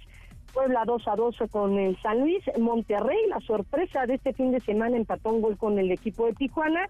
Y el día de hoy se está disputando Cruz Azul contra Necaxa, están empatando sin goles, sin duda el partido más atractivo será el próximo miércoles en el Estadio Azteca cuando América reciba a Tigres. Este partido se tuvo que aplazar por el tema de la eh, Campeones Tour. Y bueno, en la Liga Varonil, el día ayer el equipo de Monterrey derrotó dos goles por uno a Chivas. Atlas cayó dos por cero ante San Luis, impresionante porque el conjunto de San Luis después de la League Cup se ha adueñado de la cima de la liga. Tigres goleó 5 por 0 al conjunto de Querétaro, mismo resultado en el de Toluca contra Pachuca, que ayer fueron goleados 5 por 0 y en el clásico joven el América derrotó 3 a 2 al conjunto de Cruz Azul. Hay parón por la fecha FIFA de septiembre y Kevin Álvarez, seleccionado nacional, habló hoy en conferencia de prensa y esto fue lo que dijo es un planteamiento muy bueno, claro, es distinto, más no ni peor ni mejor, simplemente distinto y creo que va a ayudar bastante a la selección, ya que conoce muy bien el fútbol mexicano y eso suma bastante. Sí, la exigencia de, la selección siempre va a ser la máxima, eh, sea la competencia que sea, siempre uno va a tratar de venir a hacer lo mejor por, por representar a México. Yo vengo a aportar, a, a seguir sumando y sé que todavía me queda mucho por crecer. Y bueno, Pam, siguiendo con el fútbol mexicano, la bomba del mercado en esta temporada, en esta apertura 2023, es la llegada de Jesús Tecatito Corona al conjunto de Monterrey, su regreso al fútbol mexicano. Esto fue lo que dijo precisamente Jesús Corona a su regreso a la Liga MX con el equipo de Monterrey. Tengo sentimientos encontrados, la verdad que estoy muy feliz, esperé unos años por, por volver y hoy, hoy se concretó, así que muy contento, muy ilusionado. Lo que pueden esperar es, voy a intentar, voy a hacer todo lo posible por, por regresarle la confianza que me tuvieron, esperemos ser muy, muy felices. Y bueno, Pam, vamos a hablar de Fórmula 1 porque el día de ayer, bueno, Sergio Checo Pérez tuvo una destacada actuación, incluso los medios que lo han criticado alrededor de esta temporada, a través de esta temporada, pues ya lavaron la actuación de Checo Pérez en el Gran Premio de Monza, que por cierto, por cierto, Max Verstappen se lleva y es el primer piloto en llegar a 10 victorias consecutivas y Red Bull esta temporada no ha dejado un solo gran premio en manos de otra escudería. Hablamos de que Checo Pérez y precisamente también Max Verstappen se han combinado para llevarse todos los títulos. Y esto fue lo que dijo Checo Pérez después de una ardua pelea por el segundo lugar con Carlos Sainz y también previamente para rebasar a Charles Leclerc. Esto fue lo que dijo el mexicano. Bueno, empezamos por Russell, ¿no? Que desde ahí me di cuenta que era muy difícil de pasar. Salía pegado a dos o tres décimas y apenas sí tenía oportunidad de atacarle en la, curva 1, ¿no? Y ponían el carro en medio y no había dónde ir. Eh, hasta que por fin pude pasar a Russell. Luego el equipo me, me, mandó a pits eh, justo detrás de Carlos, creo, y, vi que Carlos paró esa vuelta, entonces decidí seguir. Creo que quizá hubiéramos hecho las cosas un poco más fácil si, si hubiera escuchado al equipo y entrado, uh, hubiera entrado en esa primera vuelta que me llamó era paciencia porque no podía atacar a, Leclerc que estaba en el DRS de Carlos y tuve que meterle mucha presión para que lo perdiera y bueno, al final lo, pudimos conseguir y, conseguimos un, buen podium que, que mucho porque tuvimos que pelear bastante toda la carrera. Y bueno, Pam, en información de grandes ligas, que no nos va a gustar para nada, el pitcher mexicano Julio Urias de los Dodgers de Los Ángeles fue arrestado en la ciudad de Los Ángeles por violencia doméstica. Finalmente lo liberaron este lunes luego de pagar una fianza de 50 mil dólares. El equipo, los Dodgers ya están investigando y Julio Díaz no hizo el viaje a Miami. Pan, la información deportiva. Muchas gracias, Rosy. Buenas tardes. Abrazo, bonita tarde. Buenas tardes. Damos una pausa y volvemos. Quédate en MBS Noticias con Pamela Cerdeira. En un momento regresamos. Estás escuchando MBS Noticias con Pamela Cerdeira. 5 de la tarde con 23 minutos. Continuamos en MBS Noticias. Gracias por seguir con nosotros. Bueno, a ver, les decía. Este, este fin de semana fue todo un escándalo en redes sociales, por supuesto. Llegó también a algunos medios de comunicación que se revelaron eh, imágenes de una fiesta de la hija de Caroline Adams, em, cumpleaños de 17 años. Antes de, de, explicar y exponer lo que pienso al respecto, creo que hay, vamos a poner las cartas sobre la mesa. Vivimos momentos de una polarización brutal. Todos, porque todos estamos ya inmersos en esto, queramos o no. Generalmente identificamos como polarizado aquel que no piensa igual que nosotros pero, pero también somos víctimas de ello. Y cuando encontramos algo que nos hace levantar la ceja porque ya no estamos de acuerdo con lo enfrente por lo que sea, pues nos cuestionamos menos y nos vamos con todo. Yo les voy a decir una cosa. Mi compromiso, mi compromiso es con la verdad. O tratarnos de acercar a eso que llamamos la verdad lo más que sea posible alejándonos de todas las filias y fobias, porque creo, uno, que ningún político, ¿eh? ninguno, ni de un lado ni del otro, vale la pena arriesgar la verdad, ni el prestigio, y que mi chamba no es defender a ninguno, a ninguno. Si mi chamba no es defender a ninguno, mi chamba tampoco es atacar a ninguno, esté o no de acuerdo con lo que haga. Ok. Habiendo dicho eso, veamos todos los ángulos desde el que se puede ver este asunto. Los hechos son, se publican en redes sociales de los proveedores de esta fiesta las imágenes de la fiesta. Y las imágenes de la fiesta, bueno, pues son de una fiesta lujosa, con, con un espectáculo tipo Cirque du Soleil, un evento con muchas flores, muy bonito, muy arreglado, un evento caro que el presidente calificaría sin duda como FIFI o como aquello que condena. Y creo que aquí es donde viene el tema. Eh, como es algo que condena y que ha estado condenando los últimos cuatro o cinco años, y antes de llegar al poder, los lujos excesivos de servidores públicos y no, porque también es algo en lo que hace mucho énfasis, ¿no? Le habla así como a las eh, los empresarios tienen que tener ganancias como las necesarias, los lujos desmedidos, es algo que ha criticado siempre. Entonces, pues por supuesto, la fiesta de esta chica pues se cuestiona desde ahí. Pero yo quiero, quiero ir un poco más allá del obvio, porque lo obvio y lo que todo el mundo pensó, eso ya se dijo. Em, es que no pude evitar verlo como mamá y pensar, híjole, qué triste, porque sí me chuté todos los videos para ver quién estaba, qué había ido, cómo había sido.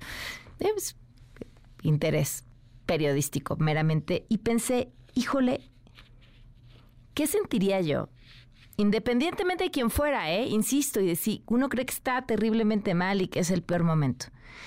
Que los videos de la fiesta de mi hija estuvieran por ahí, por todos lados. Las fotos de la fiesta de 17 años de mi hija.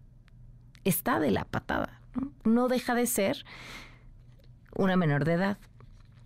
Ojo a quienes compartieron las imágenes. Hay una menor de edad que no tiene la culpa y que se la de haber pasado muy bien en su fiesta y que todos o muchas personas compartieron los videos de su fiesta. Y creo que ahí pues hay que separar un poquito, ¿no? la chava, ¿la chava qué? La chava le hicieron una fiesta porque quienes se le hicieron le dijeron que se la podían hacer y ya. Mi pregunta es, ¿por qué quienes le hicieron la fiesta, los responsables del evento, no cuidaron eso? Y sí, y sí me lleva a preguntarme, o sea, ¿cómo, Pamela? El problema no es la fiesta y lo fastuosa, sino que se supiera. No. No, no, evidentemente no. Pero no me puedo dejar de preguntar por qué no cuidaron eso. ¿Por, por, por qué ponerla en esa posición? Si era obvio que ante una fiesta así, siendo el padrastro esta chica, el hijo del presidente, era lo primero que se iba a cuestionar.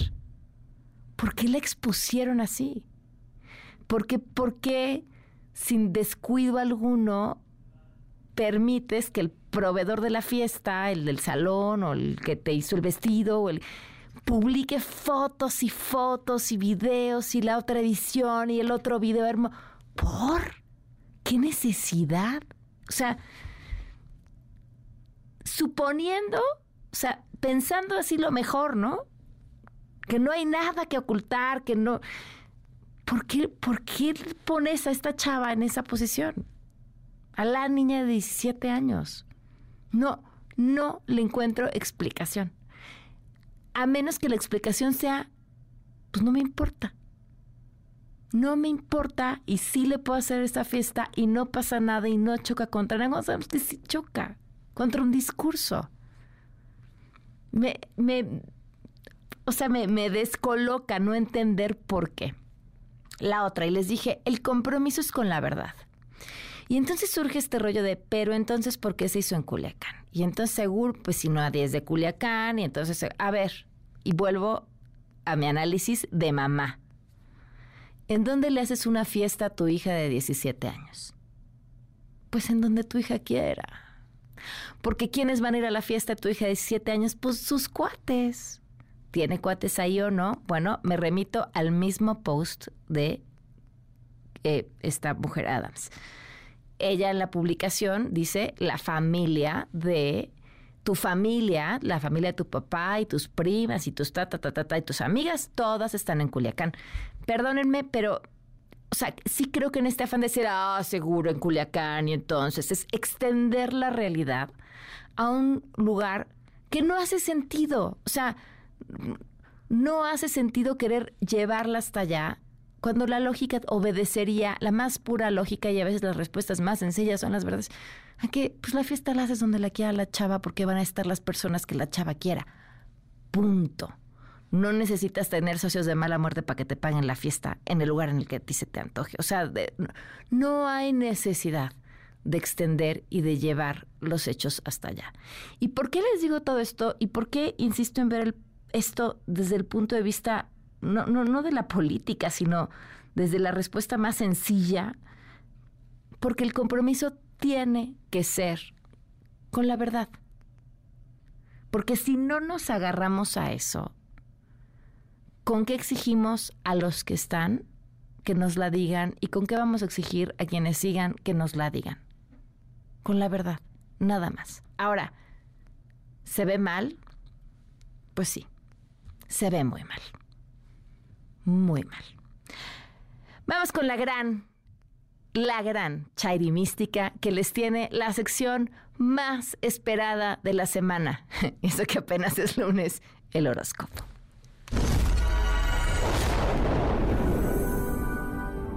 La voz de Chairi Mística llega a ti. Amigos, aquí los guiaremos mediante los astros por la senda que debes recorrer para combatirlos si creen que esto es falso, nosotros tenemos otros datos. Chairi Mística viene desde tierras lejanas a ayudarte en tu carrera política para que dé los frutos que esperas. Fuero, hueso, candidatura 2024. Solo envía Pamela más tu signo zodiacal al 1025 y recibirás información importante que no debes dejar pasar. Los dejamos con Chairi Mística.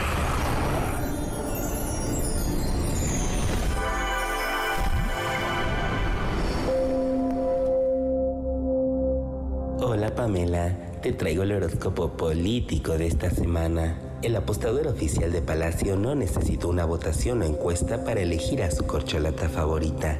Cielo nublado y ladridos en el horizonte de Xochil Galvez. Piscis. Xochil, los astros te tienen una buena y una mala noticia. La buena es que una vez destapada la corcholata favorita le pedirán a los bots que le echen porras 24-7. La mala es que trabajarán doble y sin pago extra para detener tu tren. Tu huipil de la suerte, uno blindado.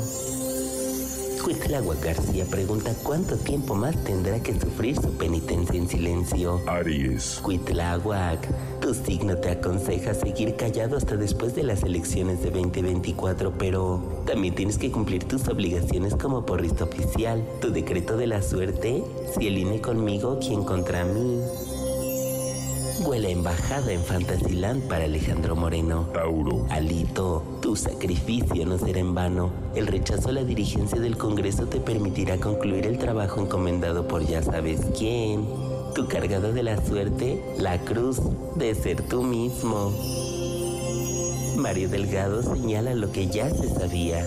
Ripa al PRI. Géminis. Mayito, el cosmos está de acuerdo contigo, solo que recuerda que el PRI renació como el ave fénix pero en guinda. Tu encuesta de la suerte, cualquiera mientras la pagues, porque el que paga...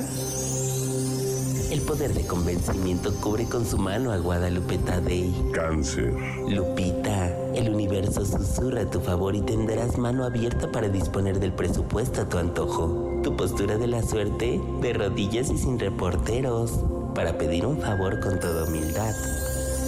Luis Donaldo Colosio Riojas tiene un mensaje para aquellos que lo quieren en la contienda presidencial. Leo. Donaldito, con esa boquita le agradeces al presidente. Tu angelito de la guarda te pide cambiar de estrategia y responder con canciones de Chicoche. Tu grosería de la suerte, perdón por la palabra, pero no manchen. Hasta aquí el horóscopo político del día de hoy, Pamela. El día de mañana regreso con más de los designios de los astros. Tu amiga Chairi Mística.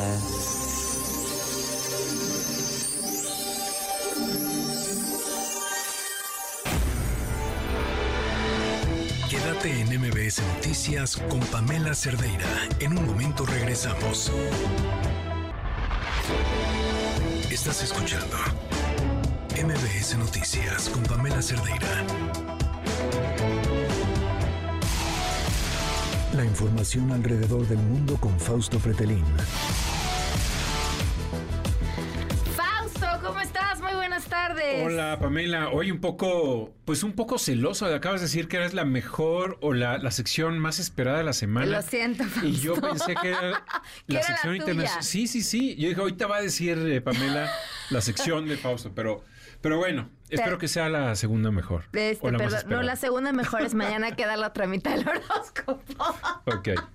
Bueno, Mira, no sé. Fausto, Entiendo. podríamos pensar en hacer análisis Entiendo. internacional con consejos de amor. este, Se puede dar un ¿Qué enfoque. le va a competir al Claro. horóscopo? Ya viste hace rato a Dan Serret, eh, que habla de libros, nos estaba hablando de las calorías entre los brownies y el vino. Yo creo que hay Ah, que mira. innovar.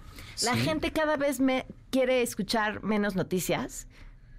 Y, Y los entiendo. sí, tienen razón. Entonces hay que innovar. Hay que innovar definitivamente. El corazón internacional vamos a, a- Ándale. a nombrar esta sección. ¿no? Ándale, me parece. Y vamos a analizar los, los últimos ligues de las, de las per- personalidades del mundo, ¿no? Y entonces así, mientras vas hablando como de sus ligues, vas contando pues qué está pasando con... con... Sí, y además, sí, sí. no los grandes sucesos históricos también han estado relacionados a asuntos del corazón?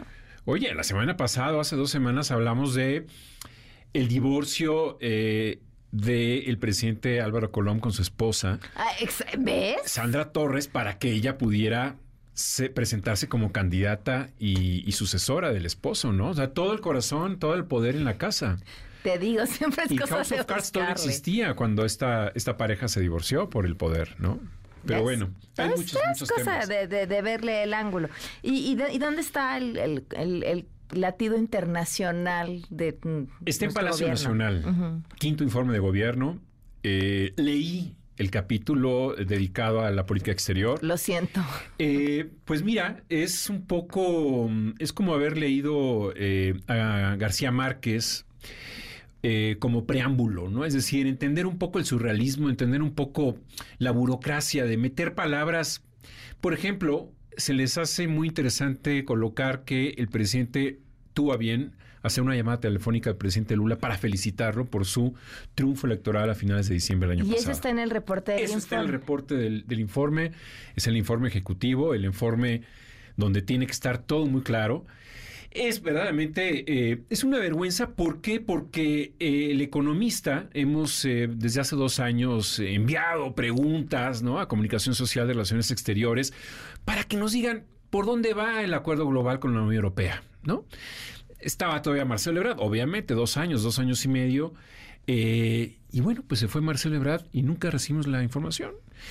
¿Creen ellos que pues nos vamos a cruzar de brazos y que y, pues decimos pues no no hay información. No sí ya la tenemos y tenemos información por otras vías europeas todo se sabe no y, bueno pues eh, es claro que el acuerdo global ya lo hemos platicado aquí no es de la importancia para el presidente de la, de la república por la cláusula democrática y por otros temas pero pero el informe eh, lleva lleva estas palabras que te digo que son como de el realismo mágico, ¿no?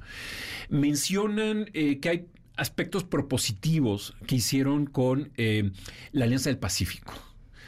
La Alianza del Pacífico, eh, si tú recordarás, hace tres, cuatro meses el gobierno de México no quiso pasar la presidencia a Perú, la presidencia pretémpore.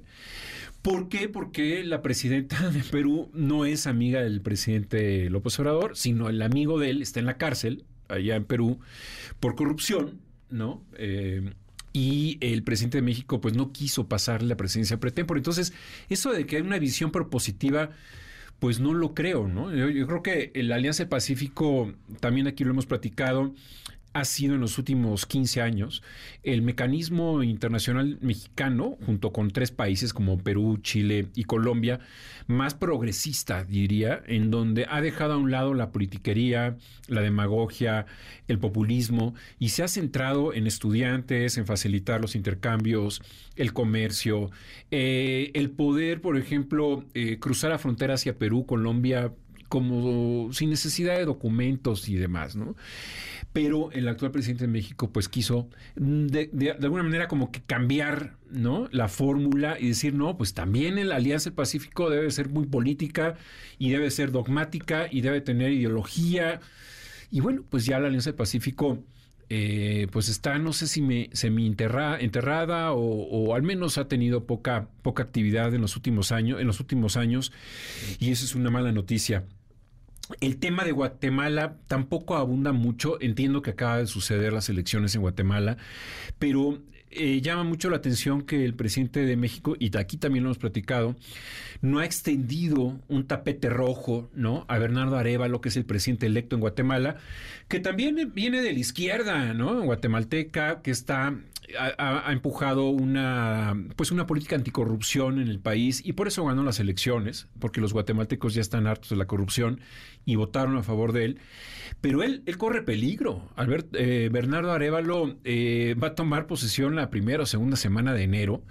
Falta muchos meses.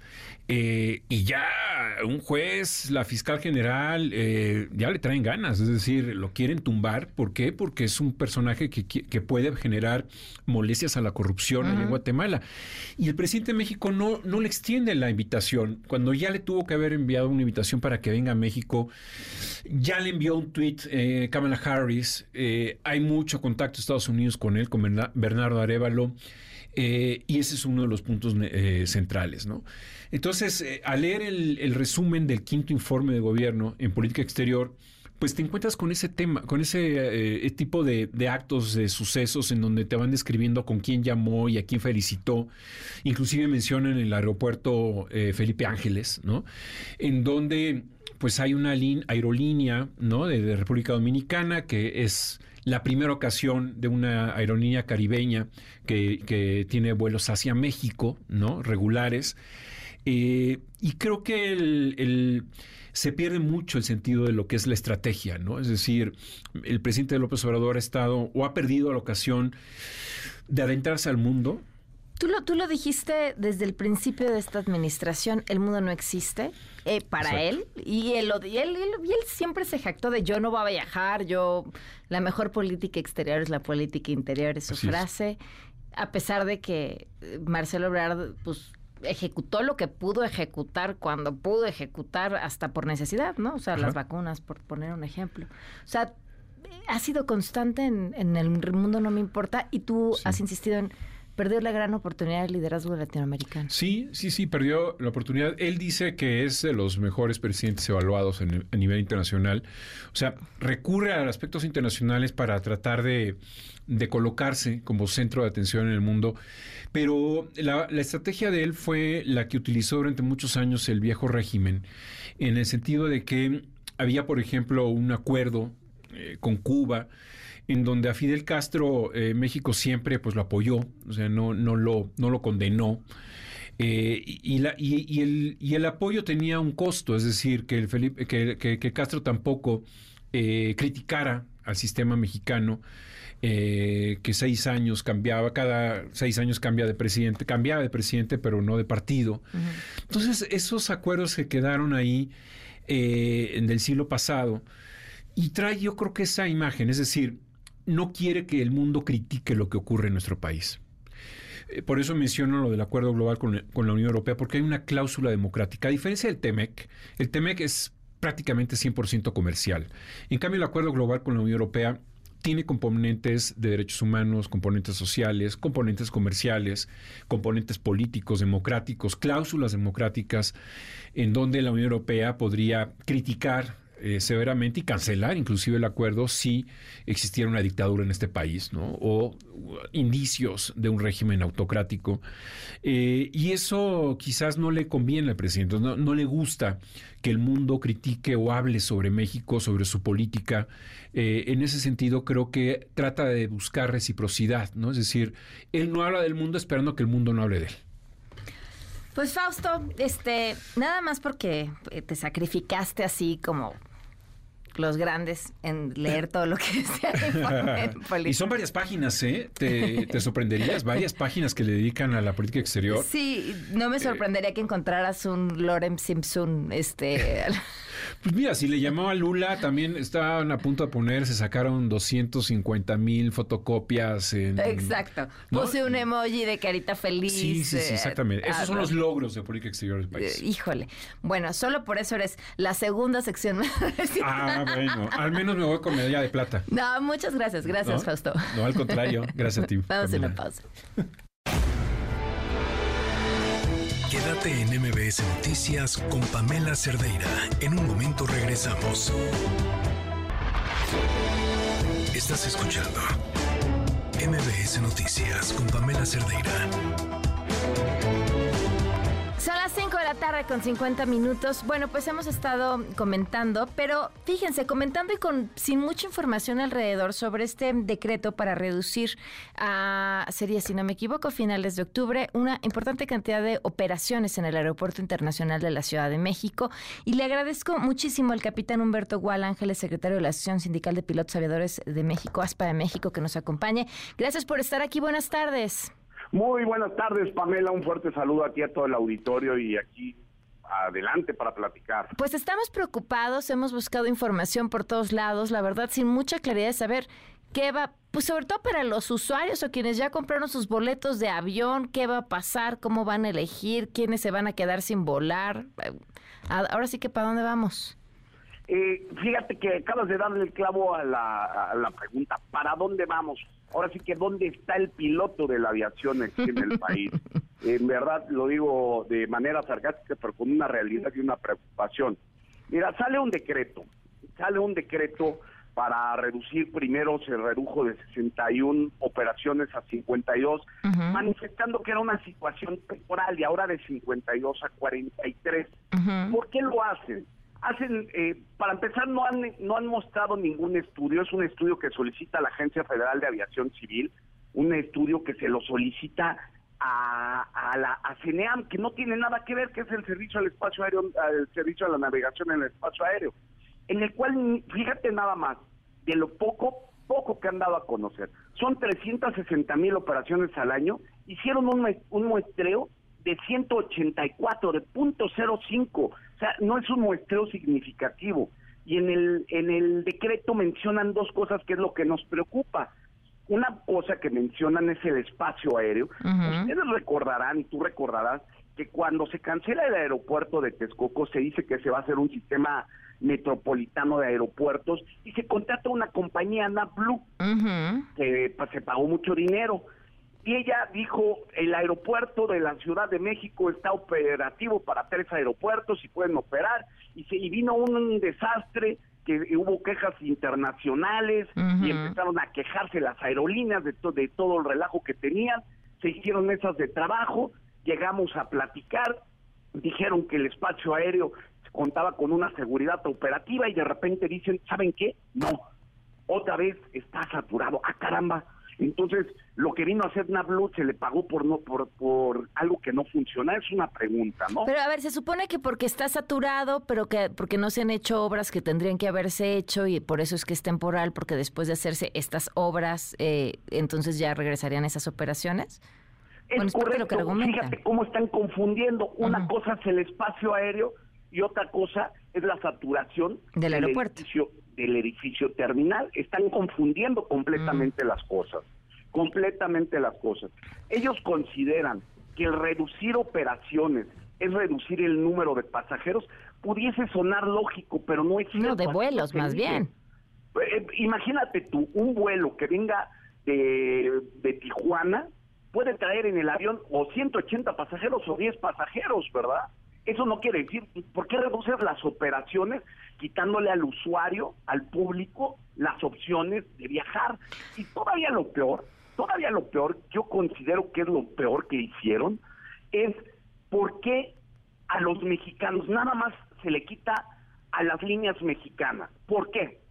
O sea, mm. somos los que, las empresas mexicanas son las que dan trabajo, son las que pagan impuestos, son las que cumplimos con la regulación nacional. Pero a veces la sospecha de que en realidad esto lo que busca es que las aerolíneas trasladen más vuelos al aeropuerto Felipe Ángeles y esta sería la forma de forzarlas, ¿es cierta?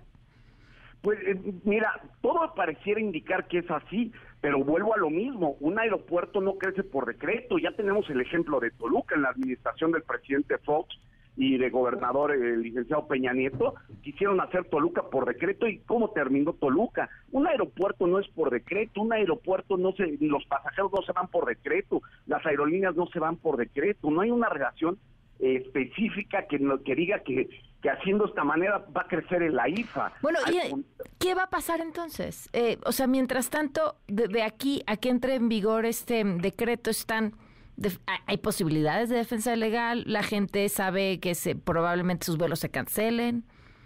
Evidentemente se van a tener que cancelar vuelos y de puras aerolíneas nacionales. Eso es lo que más nos preocupa. Evidentemente porque con esta saturación ellos han girado instrucciones de, inclusive demorar vuelos de una manera podría decirlo hasta arbitraria eh, completamente han hecho han hecho cosas que no se deben de hacer en ningún lugar del mundo, sino como un tema ya de una presión muy fuerte, lo están haciendo.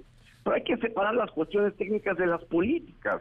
Eh, ahí es donde se están equivocando. las cuestiones técnicas no pueden ir por una cuestión política de mover toda la operación hacia el aeropuerto internacional de Felipe Ángel. Eso le va a pegar al usuario.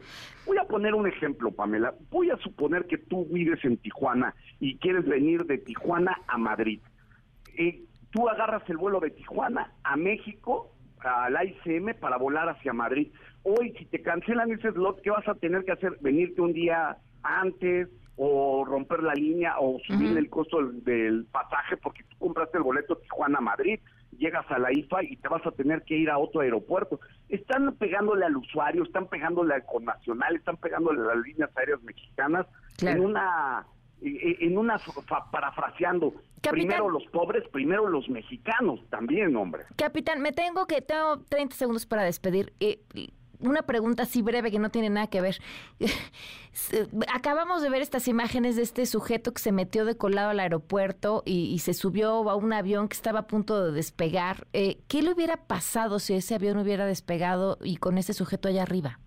Bueno, puede ser un riesgo muy importante, pudiese ser que quedara atorada alguna la misma sistema del tren principal, pudiera ser que se viera afectado y hubiera involucrado la seguridad completamente de esa aeronave. Eso ahí es un tema sumamente delicado, ¿verdad? Bueno, capitán, ¿podemos seguir platicando mañana? Pero por supuesto, nada más para concluir, primero los mexicanos antes que las líneas extranjeras. Eso es lo que tenemos que pensar. Muchas gracias. Muy buenas tardes. Hasta luego, muy buenas tardes. Pamela. Ya está aquí Ana Francisca Vega, soy Pamela Cerdeira, buenas tardes. Ahora estás informado. Nos escuchamos el día de mañana con las noticias que tienes que saber. MBS Noticias con Pamela Cerdeira.